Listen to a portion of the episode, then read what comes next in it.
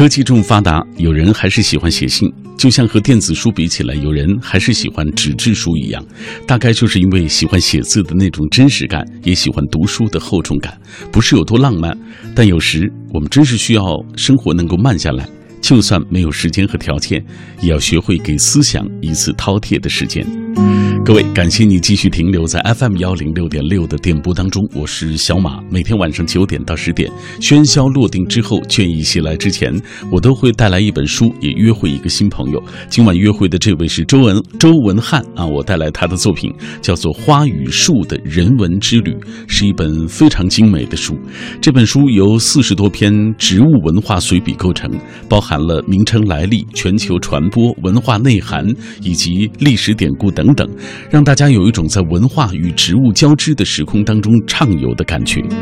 当然，今晚节目进行的过程当中，我们更希望和电波那一端的你能够互动起来。呃，我们今天晚上也请各位来说一说和植物的亲密接触的机会吧。你或者你的亲人朋友当中，是不是有养花弄草的高手？你最熟知的一种植物到底是什么？你们之间有着哪些故事啊？今晚我们依然会在所有转发并留言的朋友当中选出五位幸运听友，为他送上。这本精美的书，微信参与的方式是微信公众平台上搜索“小马读书”这几个字的拼音；微博参与的方式，新浪微博中搜索“品味书香”或者是“小马 DJ”，就可以在我的直播帖之下给我留言。如果错过收听我们的节目也没关系，可以下载中国广播 app，在这个 app 上找到我们“品味书香”的往期回放，几年之内的节目啊，这个 app 上都会有。那节目之外，如果你呃还可以通过网络收听我们的节目的话，可以在喜马拉雅找到“小马”。读书的专辑就可以听听了。好，马上我们就开始今晚的阅读旅程。我爱白纸千字的城堡，它装得下整个宇宙的情愁悲苦。仗剑奔走的少年，沉默如水的思想者，不着边际的幻想，永远热泪盈眶的繁华落尽之后，倦意袭来之前，FM 一零六点六品味书香，给你夜色里最美的诗句，永远触手可及的远方。夜色里最美的诗句和永远触手可及的远方，这是小马带来的品味书香节目。我们今晚带来的这本书叫做《花与树的人文之旅》，来自于商务印书馆。啊，今天我们有幸请到了这位作者，年轻的周文翰走进我的直播室。你好，文翰。哎，你好，很高兴和大家分享植物的旅行。哎，呃，我们今天带来的这本书，我说的是一本非常精美的书啊，也是文翰花费了几年的时间才完成的。呃，我很好奇，其实文翰，我看你的履历啊，上面也写是是一个媒体人啊，后来我也了解到你做艺术方面的策划和评论工作，但是写出了这样一本书，在我看来，好像呃，博物学的书好像只有专业人士才能够写得出。出来，你是从小对这这方面就有兴趣吗？呃，是的，因为这个和我小时候的这种经历啊、记忆有紧密的关系。就很小的时候，比如我父母他们也会养一些花，都是特别普通的花，嗯，比如说什么绣球花呀、凤仙花呀，就是在西北的城市小城里面很常见的一种花。嗯，后来我上中学的时候，我上学的那个城市处在那个城乡结合部，一出校园的门就是麦田，就是那个油菜花田。嗯，所以经常下课以后，我们去那边散步呀、聊天呀，所以对植物有很多亲身的这种接触的经历。后来我当了几年记者以后，就辞职去意呃意大利啊、西班牙呀、印度呀，就有两年时间一直在外面漫游。嗯，漫游的过程中，呃，开始也和大家一样，就是看那些博物馆呀、美术馆呀、知名的那些古建筑呀。嗯，但是看久了以后也觉得很疲倦，呃，而且我有很多的时间，所以我就经常去我那个旅店附近的那种花市。菜市场、水果市场，嗯，还有那小公园呀、植物园呀，就去闲逛呀、去玩呀，就看当地人怎么，呃，生活，怎么来消费。比如说摸摸那种蔬菜水果，买水果呀，包括在那个大树下遛狗呀，啊，就这种他们的这种日常生活和植物的这种接触，就是把我的那种小时候我的生活记忆就完全就是刺激起来了。嗯，然后我就想，哎，那我为什么不写一本相关这方面的书呢？啊，这不是挺有意思的吗？写写他们在西方文化和中国文化里面不同的这种传播的故事呀、哎历程呀，嗯啊，所以这就是这本书的名字的由来——人文之旅。对，哎啊，呃，文翰在自序当中这样写道：“他说，为了给旅行做一个纪念吧，这些年拉拉杂杂，边走边读边写，记下了我曾见到的那些植物，看到的故事和对比之下的些微感想。让我好奇的是，植物标本命名在不同的文化当中迁移的这个过程当中，人们对于植物的认知以及文化定位在历史长河中发生了怎样的变化？你看，可能是同样的植物，在不同的文化当中，也许就会有不同的这种定位啊什么的啊。来，我们接下来通过一个短片来认识一下文翰的这本书《花与树的人文之旅》。梧桐和法国梧桐如何上演文化的误会和交融？玫瑰和月季为何会在爱情的道路上分道扬镳？为什么不同的树都曾被佛教僧侣当作菩提树？在博物学新书《花与树的人文之旅》中，作者周文翰在印度、西班牙、意大利、东南亚旅行两年，追寻从古到今有关植物的传播、认知历史。以生动有趣的细节和艺术名作中的植物图画，娓娓道来植物在不同文化中如何被命名、赋予文化含义，如何随着全球经济、政治、文化的交流得到传播，并介绍在此过程中出现的各种误会、夸张和错位。哎，我们透过这个短片进一步了解了这本书，来自于周文翰的《花与树的人文之旅》。通过这个名字，我们就能了解到，所以在我看来，这本书文翰它和其他的这个博物学的书有最大的不同，就是你从这个人文这这个角度来写。对对，呃，因为我们看过很多的这种所谓的科普类的书，它都是从什么植物分类学呀、科学的命名呀、辨认啊这个角度来写的。嗯嗯，但是我觉得一方面我不是这个专业的人士，我不能写这本书；另一方，另二方面就是我在国外旅行的时候就发现，就是呃，欧洲人啊、美国人啊，他写关于他们植物的书，一般是追溯他们的神话呀、传说呀，然后在欧洲呀、在美国怎么来传播的啊，在文化里给它什么意义。而相相对的，就是在中国的这类似的书，它是写在中国的这种，比如《诗经》里面呀，在唐诗宋词里面呀，怎么描述这个中国的一些古典的植物呀，然后在诗歌里怎么描述它，就在我们的这个视角来写的。那我就想做一个跨文化嗯的一个工作。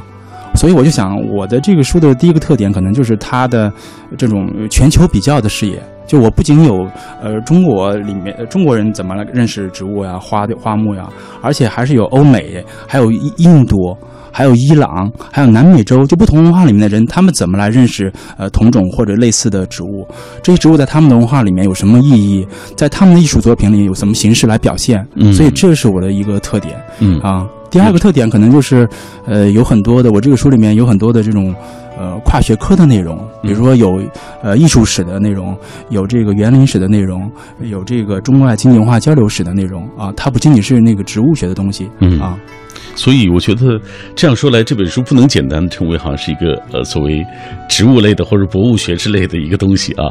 它应该是一个跨文化的、跨学科的对啊，同时又是这个基于这个博物学知识在这个基础上完成的一本书啊。对对对，您说的完全正确啊，嗯，呃，那就像文翰所提到的，因为他从小跟着父母啊，呃，所以对这个花花草草很感兴趣。无论是在国内还是国外旅行，他都会观察当地的花草树木。所以这本书很多是在旅途当中写的。既然是旅途，大家有没有印象？就哪篇是第一，嗯，哪哪一篇写的是最开始写的？哪一段旅途？对，这第一篇写的是那个茉莉啊啊，这为什么呢？因为我当时在印度呃旅行，从那个印度原来呢就是老的那个首都加尔各答，它在北部，嗯就往它的南部就是那个经济是呃中心孟买走的过程中，去很多的大中小城市，它有很多的那个寺庙。寺庙外面呢，都有那当地的小贩推着个小车，嗯上面有那个香烛呀，有鲜花呀，就是人们买了以后去进献给这个神灵的啊。那这个茉莉花是经常常见的一个植植物，那我呢就会去过去，有时候也会买啊，问一下，哎，我说这个东西叫什么名字？你们这儿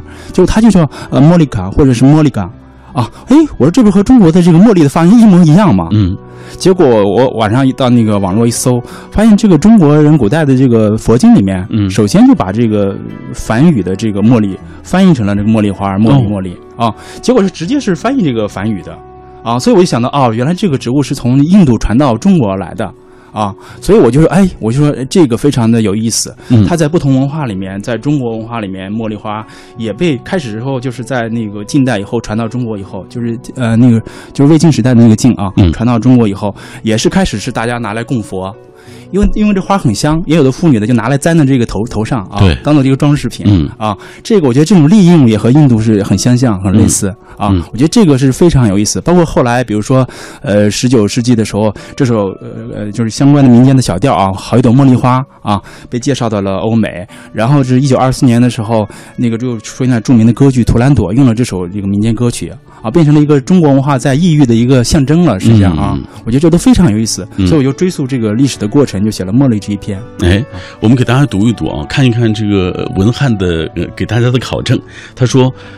原本长在印度的茉莉喜欢温暖的气候，在广东、福建最早流行。东晋时已经向北蔓延到江浙一带，就像印度女人爱把这种花戴在身上，发出可人的香味儿。这种花进入中国之后，也很快就被戴上了女人的发簪。以枕斜簪茉莉花的风尚也就随之出现了。可能也因为这一点，茉莉没能在男性文人设定的花的象征世界中博得一个好的位置。呃，他提到唐代以后啊，连北方妇人的这个也开始把茉莉花簪啊，这个簪在这个发髻上。你看，所以这些通过这样的一些对比、一些一些考证，我们就会发现，其实原来啊，我们一直认以为的这个东方茉莉啊，其实它是来自于印度啊，不是我们中国啊。对。那你看，我们这样给大家一梳理，大家就能知道这本书的一个角度啊，它是非常有意思的。这样，我们接下来要透过一个短片来了解一下周文翰。作者周文翰，一九七八年出生，二零零二年毕业于北京师范大学，二零零二年至二零零八年先后担任《财经时报》《新京报》文化记者，从事文化艺术方面的报道。二零零九年至二零一零年赴印度、西班牙旅行，兼从事文化研究和写作。二零一一年至今从事文化艺术产业研究，同时为《金融时报》《新京报》《人民文学》《亚洲眼》TAZ 等国内外媒体撰写文化艺术、旅游、收藏方面的专栏文章和评论，出版有《建筑文化文集》《废墟之美》《亚欧大陆上的建筑奇观》。今天在节目进行的过程当中，也有很多的朋友在说自己喜欢的这个植物啊，花花草草，大家和这些呃自然的植物相接触的一些过程。比如说，平凡蔚蓝风，他说在农村，呃，见过很多野花野草，大多都叫不出名儿，盛开的时候五颜六色，那也是一种美。去上学要走好远的路，靠近山路的公路旁，有一户人家的房顶上种着仙人掌，在围墙上爬了好长的一截。有一年路过，发现仙人掌开了黄色的花朵，围墙有点高，又在公路旁边，不敢驻足太久。每一次路过都忍不住抬头看看，又继续的赶路。你看这段求学的路是如此的漫长而且崎岖，但是因为有了这个仙人掌，有了这些野花野草，它这个路上就变得丰富多彩了很多啊。小小的粉红兔子他说，因为喜欢粉色，所以最爱荷花。当然这仅是理由之一，最重要的是它那股出淤泥而不染的高贵的气质很让我欣赏。每年夏天都要去公园赏荷，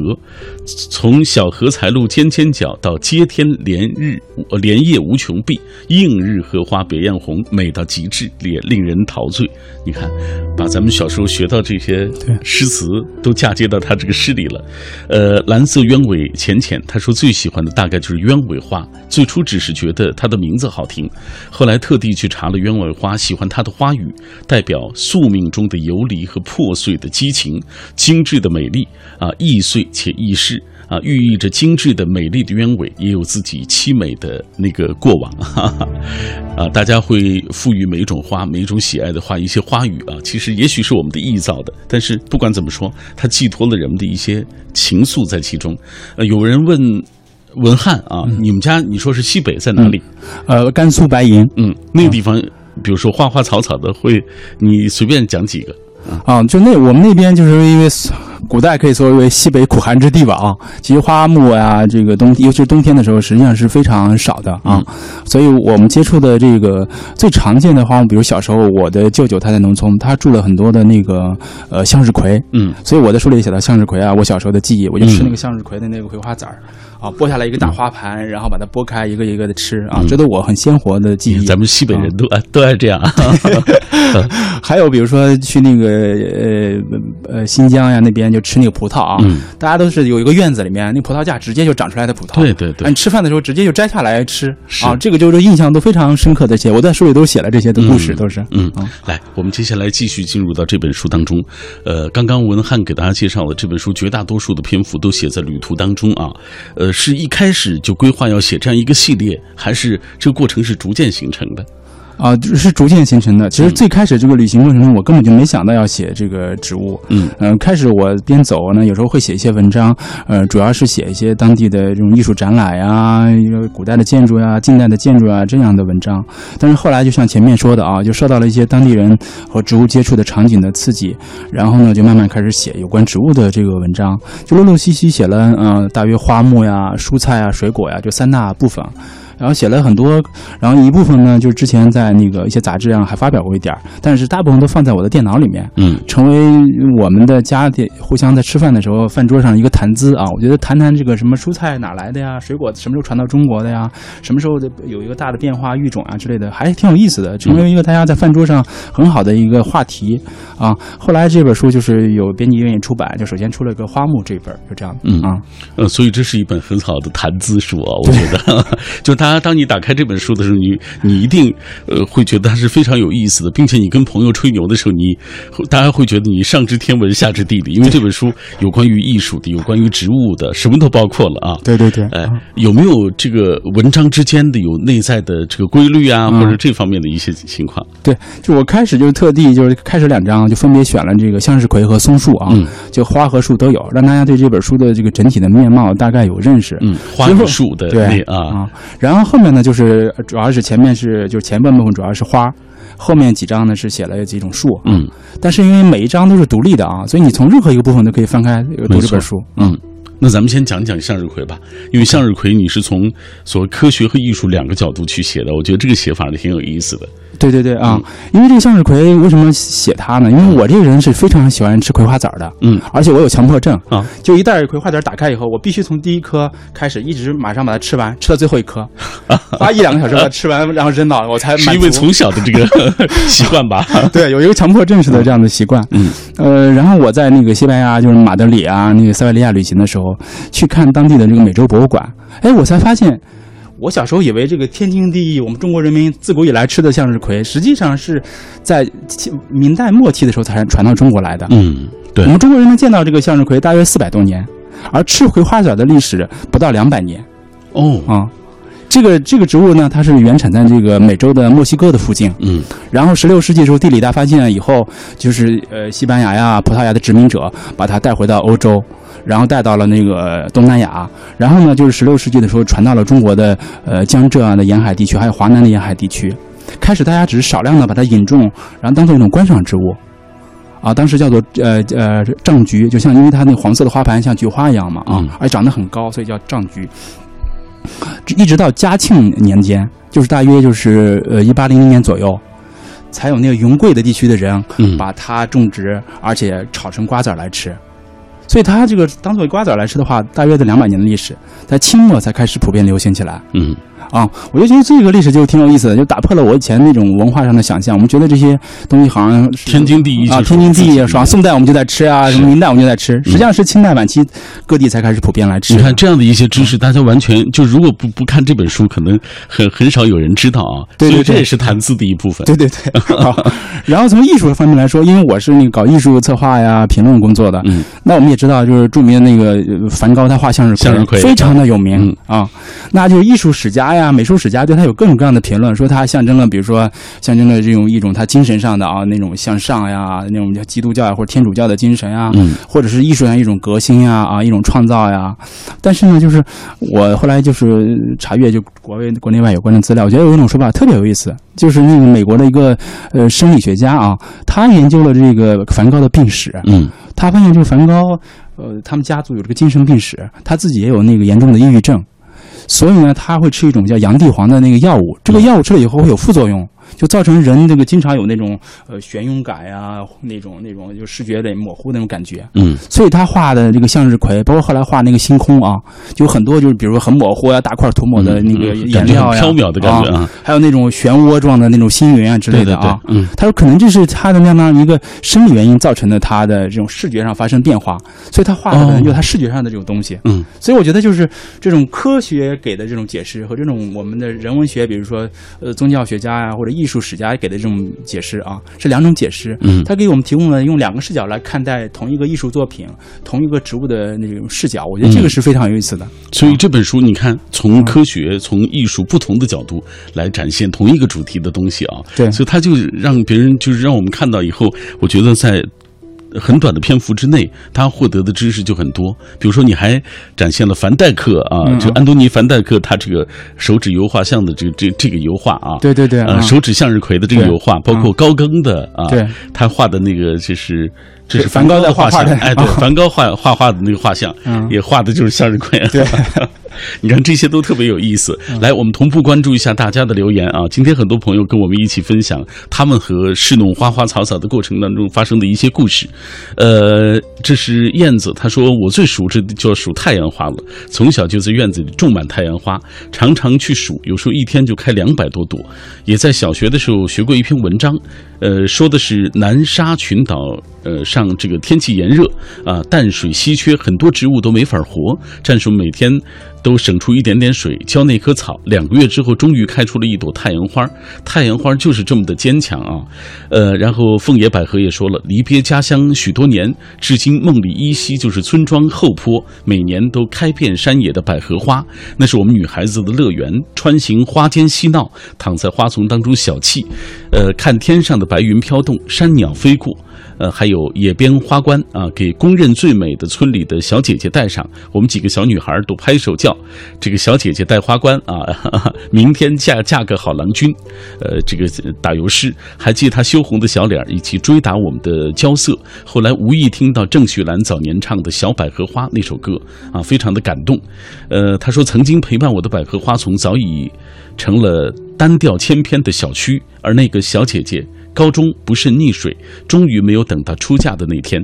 我唯有用这凤野百合的名字来祭奠那永不再至的童年时光，所以他就给自己起名叫做凤野百合。其实，原来这样一个名字的背后，的确有我们不知道的故事啊，这么动人的故事。各位，你正在停留的声音是起来自于 FM 幺零六点六中央人民广播电台文艺之声的品味书香节目，每晚九点到十点，喧嚣落定之后，倦意袭来之前，我都会带来。一本书也约会一个新朋友。今天我们约会的这位周文翰，带来他吧，带来他的花语树的人文之旅。希望各位继续通过微博、微信的方式来跟我们保持紧密的联络。稍后见。花与树的人文之旅是国内第一本有关植物的科学史、艺术史、园林史、文化交流史的跨界博物学著作。书中的主角是松、竹、梅、荷花、向日葵等大家习以为常的花木，但是作者结合多学科知识，追踪它们在不同文化中的如何被发现、命名、传播，以及赋予其象征意义，以兼具文学性和知识性的语言及跨学科的方法。对最常见的植物进行。生命在于内心的丰盛，而不在于所谓外在的拥有。所以幸福也有时候并不需要奢侈和豪华才能够感受到。我们今天带来的这本书来自于周文翰，这本书的名字叫做《花与树的人文之旅》，由四十篇植物文化随笔构成。啊，呃，我们给大家介绍了这本书，它的特点就就是花与树的所谓人文之旅啊。听节目的过程当中，也欢迎各位来跟我们保持紧密的联络。今天我们在所有转发并留言的朋友当中，还会选出五位幸运听友，为他送上这本精美的书。呃，精美在哪里？其实大家可能我这么一说，大家并不并不太清楚。有有朝一日你能够拿到这本书，你就会看到啊，这本书是非常漂亮的。来，呃，文翰，接下来我们就同步关注一下大家的留言。今天很多朋友都在说自己和所谓植物之间的故事啊，心如止水，静静生活。他说住处旁边的人家拆房呢，在周边仅有的那棵大树孤零零的站在那儿，不。不知自己面临着怎样的命运。他说去问了拆迁的工人，工人说主人应该会把他，应该不会把他罚掉。啊，他说真是要这个，呃，保佑他呀。他说小时候院子内有一棵这个香椿树，每年春天的傍晚会爬上墙头，站在树边，把妈妈给递上来的空鸡蛋壳扣在细微的嫩芽上，主要是为了防止香椿疯狂的生长变老。几天过后再去采摘，这个鸡蛋壳里都是嫩芽。远远望去，好像是一棵奇怪的长着鸡蛋的树。一家三口会在春来夏末的傍晚，坐在院子里吃着面条，将香椿芽切碎，用热水浸泡，放一些盐，还有黄瓜丝儿、苦瓜丝儿。这些美好的记忆，至今仍然在脑海当中。我记得西北咱们那儿好像不太吃这个香椿，对，是吧？啊，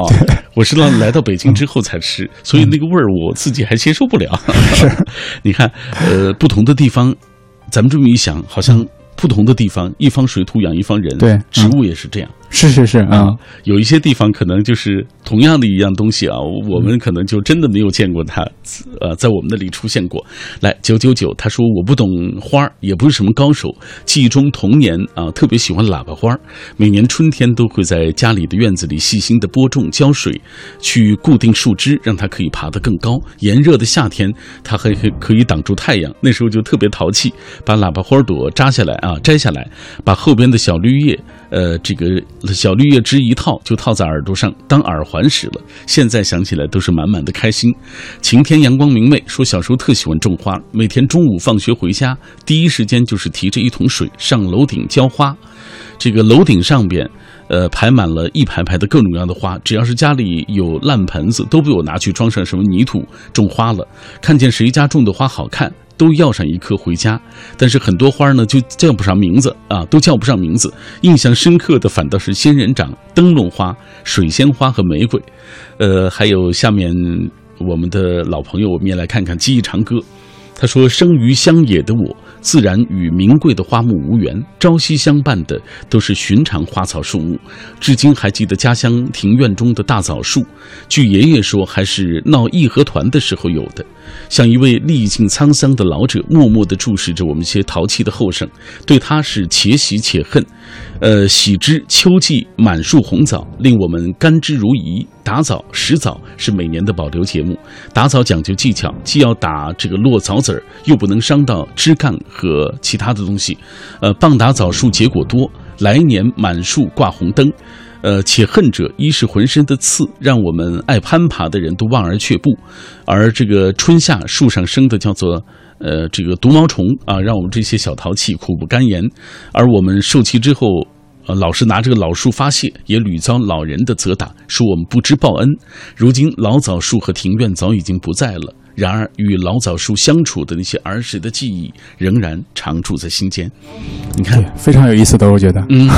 这一段文字多美啊！对，把我们带回到那个童年的时候。我们接下来继续打开这本书，给大家介绍介绍。呃，这本书当中文翰都写到内容。上半时段我们说到那么多啊，说到向日葵，说到他呃笔下的茉莉。呃，有人在问，呃，哪几篇会是你写的比较难的？因为好像对于我们来说，可能在中国你不曾见过的一些花花草草。相对来说，可能是你你会写的比较艰难的啊。其实呃，因为我这书里面大部分都写到大家比较常见的这种植物啊，但是可能写的比较稍微困难一点的是那个呃牡丹啊这一篇，还有那个菩提树啊这一篇，因为这里面牵涉到一些呃文化上的翻译呀、呃辨认呀这些内容，所以我要呃首先我去。去，比如说当地看看这种植物，然后查很多的历史的文献呀，找很多图片呀，啊，做了一些研究的工作啊，呃，这是我就是写作里面可能是花的精力比较多的地方，嗯。啊，因为我觉得就是比如像牡丹这种花，它就是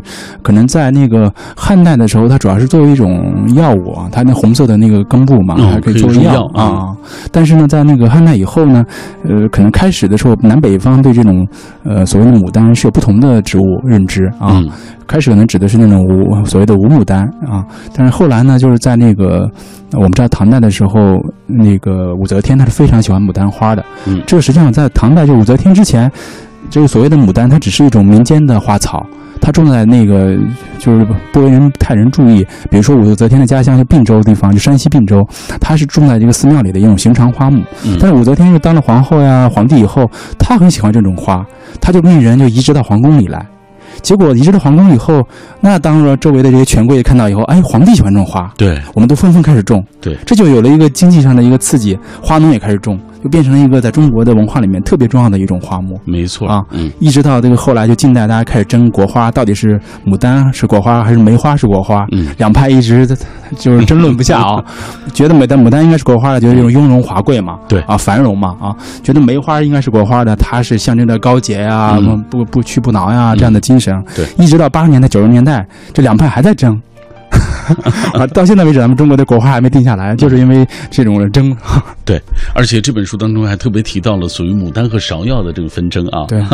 他们的这个分化过程，说花大色艳香浓的牡丹在武则天、唐玄宗时期是盛极一时，这个芍药呢只好屈居下风，留下小牡丹这个别号。隋唐以后，扬州以芍药花出名，宋代人有洛阳牡丹、广陵芍药以及牡丹花为呃为花王，芍药为花象的这个说法。所以再看一看牡丹和芍药分化过程，就像月季和蔷薇的分化一样。当人们在园林种植、欣赏某种植物，就有了相应的制度，就是无论是皇帝的命令，还是权贵富豪的购买，激励人工加速培育的进程，然后随之产生知识上的不断细化和深化发展。对观赏植物进行选育嫁接时，花朵变大、花色增多、开花期提前，往往是追求的主要目标。你看这些东西啊，其实给我们这个增添了很多谈资，就是因为有一些东西可能，呃，还真是需要相关学科的人才能够知道。但是在这样一本书当中，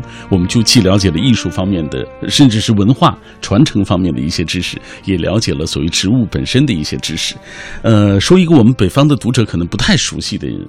呃，这个一种植物啊，比如说生长在西南的这个山茶花啊，对，呃，山茶花，你这篇怎么写？你给大家讲一讲。啊，其实山茶和这个杜鹃一样啊，它是因为主要是在这个西南呀、就华南长的那个植物，呃，所以呢，就中原的人呃首先认识到这个山茶呀、杜鹃这样的花是在四川，嗯，因为四川和中原的交流的比较多，因为我们知道秦汉时期那时候的中原的王朝就征服了这个四川，所以当时对四川的植物认识的比较多。那时候的比如说所谓的川鹃呀，或者川呃四川的山茶，都是被这个中原慢慢传到中原，中原人有所认识。但是呢，真正就是中原人对这个云南呃。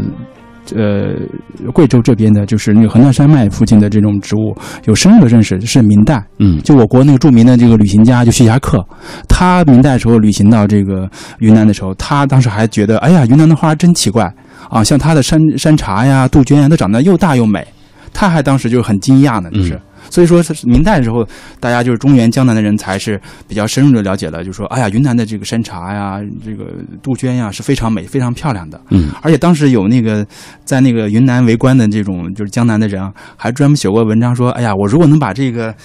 呃，云南的这个杜鹃啊，山里的这个杜鹃，因为长得很好嘛，很漂亮嘛，就是移植到东南去卖的话，一定很值钱，我能发大财。但他呢，这个愿望没有实现，因为当时他的这个经济能力啊，这个技术条件实现不了。但是到十九世纪二十。十九世纪的时候，呃，这个英国的那个所谓的植物猎人啊，嗯就当地的传教士呀，呃，那种商人啊，嗯他们到中国来考察的时候，就把很多这种当地的，比如说杜鹃呀、山茶的种子，运到了英国，运到了欧洲的哦植物园种植，嗯让博物馆里保存。啊，他们就是大约把这个上千种的各种各样的，就是山茶呀、那个杜鹃呀，送到了这个英国，比如说秋园啊之类的，嗯。有很多当时的那种移植过去的花，到现在还长着，有它的那个后代啊。嗯，所以就是山茶这种花，实际上是在我国西南的原产的，就在中国这个地方原产的对。啊，后来才传到了国外，是这个对对意思对啊，包括大家都知道的那个小种马的那个著名的那个小说嗯。啊，《茶花女》啊，他为什么就是当时是写这茶花女这个别号呢？这个就是里面那主人公，是因为在十九世纪后期的时候，就中国传去的这种茶花在欧洲非常的流行。嗯巴黎的很多这种权贵啊、女性啊，都会在自己的衣服别上那个茶花。嗯而那个茶花女，她爱别的就是一种叫雪塔的白色的茶花，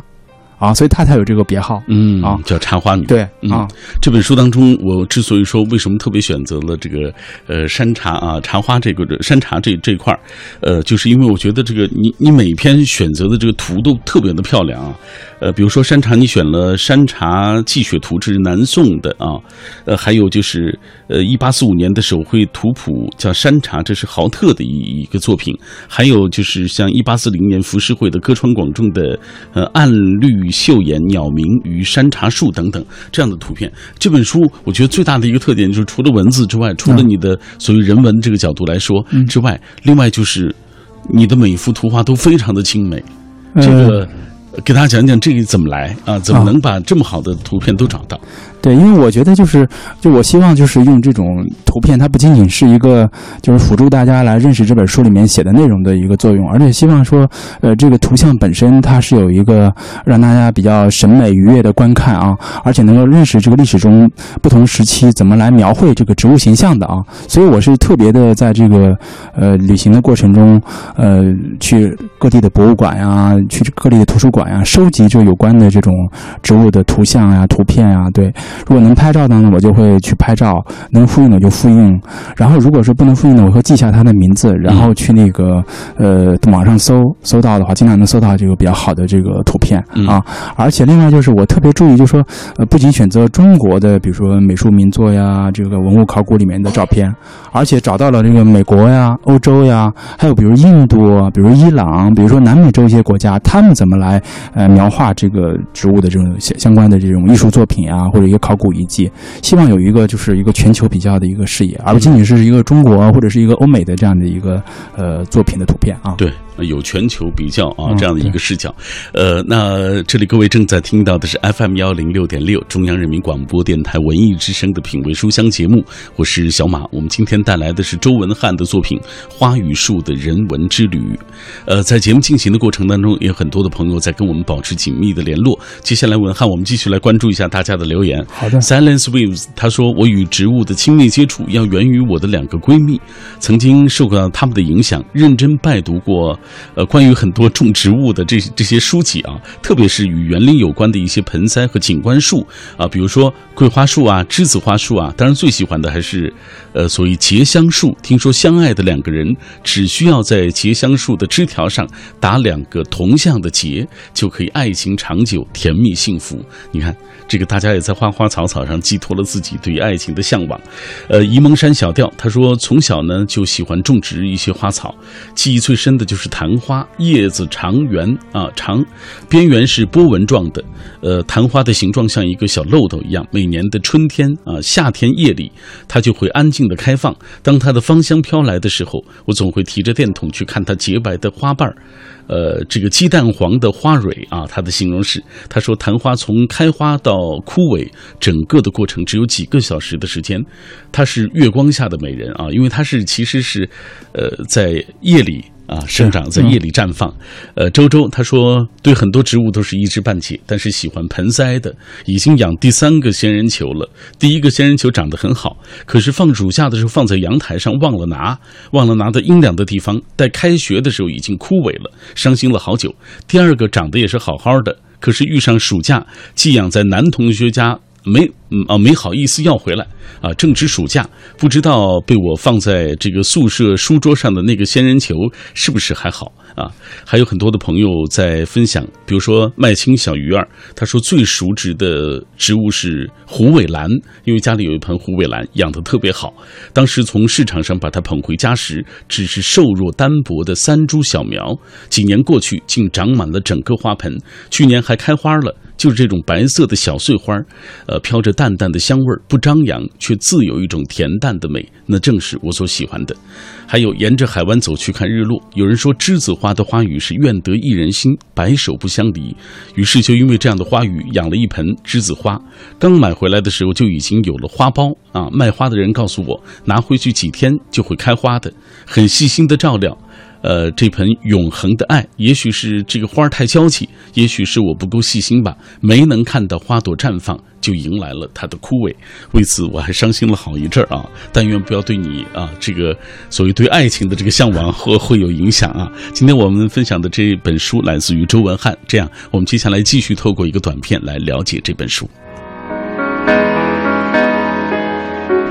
花与树的人文之旅，从文化史的角度揭示了古代分散在世界各地不同地区的地方知识、地方文化对植物的不同分类、命名和文化认知，在近现代的植物科学知识全球化体系冲击下的演变。比如，全球化带来的市场体系、城市化生活、教育和媒体环境，重新塑造了人们和植物接触的场景、品类和爱好。如揭示玫瑰花成为当代中国的一种主流花卉，并成为爱情的象征，就是都市商业消费文化最近三十年塑造出来的。名称来历、全球传播、文化内涵与历史典故，四十篇植物文化随笔构成的这本书，让你有一种在文化与植物交织的时空中畅游的感觉。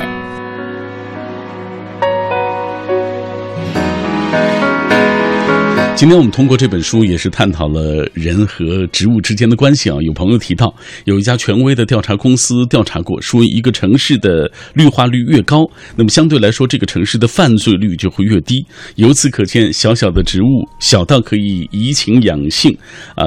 增添生活的乐趣；大到可以影响到人的身心健康。印象最深的植物是栀子花。小时候家里院子里，呃，栽种着一棵栀子花，每年到了夏季，花朵盛开时，微风。拂过就会飘来沁人心脾的这个阵阵花香。现在只要闻到这种香味儿，就会想起童年的那些美好的时光。今天很多朋友提到爱情啊，昨天是七夕吧，是不是啊？哎，这本书当中也介绍了玫瑰，给大家讲一讲玫瑰。好啊，对我觉得玫瑰花这个现象是特别有意思的啊。比如说，你说我想象我们父母那一代，嗯。他们那一代就是没有任何的这种文化意识中觉得玫瑰应该是这种爱情的象征，嗯，因为在中国传统文化里面，就是象征这种爱情啊、相似的应该是红豆啊，应该是并蒂莲呀，对对，或者是那种虚拟的所谓的任何植物的连理枝啊，就长在一块香蕉那种枝条，嗯，大家都觉得哎，这象征了这种举案齐眉的爱情呀，这样的，而且是。呃，个更多的表达那种，就夫妇之间，就是或者是爱人之间，相对就是比较平等，比较互相表达那样的这种那种感情。嗯，但是玫瑰呢，这是就是最近三十年才在中国的大中城市流行开来，它是这种都市消费文化呀、商业推广呀，就造成的这样的一个影响啊，是一个等于是欧美文化和咱们本土的这种消费经济发展以后造成的。大家而且玫瑰是一种，就相对来说，它表达个人的一种我对你的爱啊，那种激情的展露呀，那种爱意的表达呀，它是一个强调单向的这种。呃，表达的这样的一种花卉啊，对对对。啊，而且追踪历史的话，也会发现，就是说，嗯嗯，国外吧，那种就是蔷薇科的蔷薇的大约两两百多种植物吧，他们一般都叫做 rose，嗯，都是玫瑰啊。哦，只有中国人会把说把这个蔷薇科这些植物，就是有三种名称，就是最大的花那种大的，而且经常开的那种叫月季，嗯，然后花最小的。呃，而且是丛生的，叫做蔷薇。嗯，而花朵就是介于中间两者之间的。嗯，而且带有香味啊，可以制作香精的，叫做玫瑰。而且玫瑰这个名字，在早就是最早的时候，在汉代啊，司马相如他那时候写到玫瑰这个词的时候，因为它是那个玉字旁的嘛，它使的是一种带那个红色的宝石。嗯，它不是指花哦。一直到唐宋的时候，有人拿这个玫瑰来形容一种比较大的带香味的这种蔷薇花。嗯，之后慢慢的，大家就逐渐的就说用玫瑰这个词。来命名这个这种带香味儿的这种蔷薇里面长得比较大的花，嗯，这才出现了，就是慢慢出现了月季啊、蔷薇啊、这个玫瑰这三种植物的这种区分，嗯啊，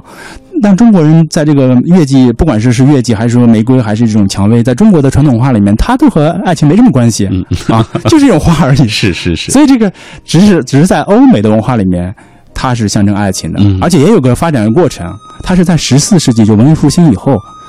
欧洲人才把它跟爱情连在一块儿哦啊，所以也是一个很晚近的一个事实。就在这之前也不是对，也不是象征爱情的花啊。当然，这个欧欧美人利用这个呃玫瑰欣赏玫瑰的历史很久，比如说那古罗马时期啊，那个比如说那些所谓的那个罗马的皇帝啊、权贵就非常喜欢在那个放满这个玫瑰花的这个水里面沐浴。啊。当时就是有一个罗马皇帝，他搞一个恶作剧，嗯就是把好几吨的那个玫瑰花瓣突然从天而降，呃，倒到了这个大家洗浴的那个池子里面。结果好几个人因为这个很重嘛，被被压在里面，就窒息而死。嗯啊，这是著名的一个事件、哦啊。后来的画家还把它画成著名的名画，我的那个书里都有选了这张作品、嗯啊。但是现在你看，呃，就是也有朋友好像洗澡的时候用这个玫瑰花瓣啊，对呃，据说味道非常的浓香馥郁的啊，对它成了一个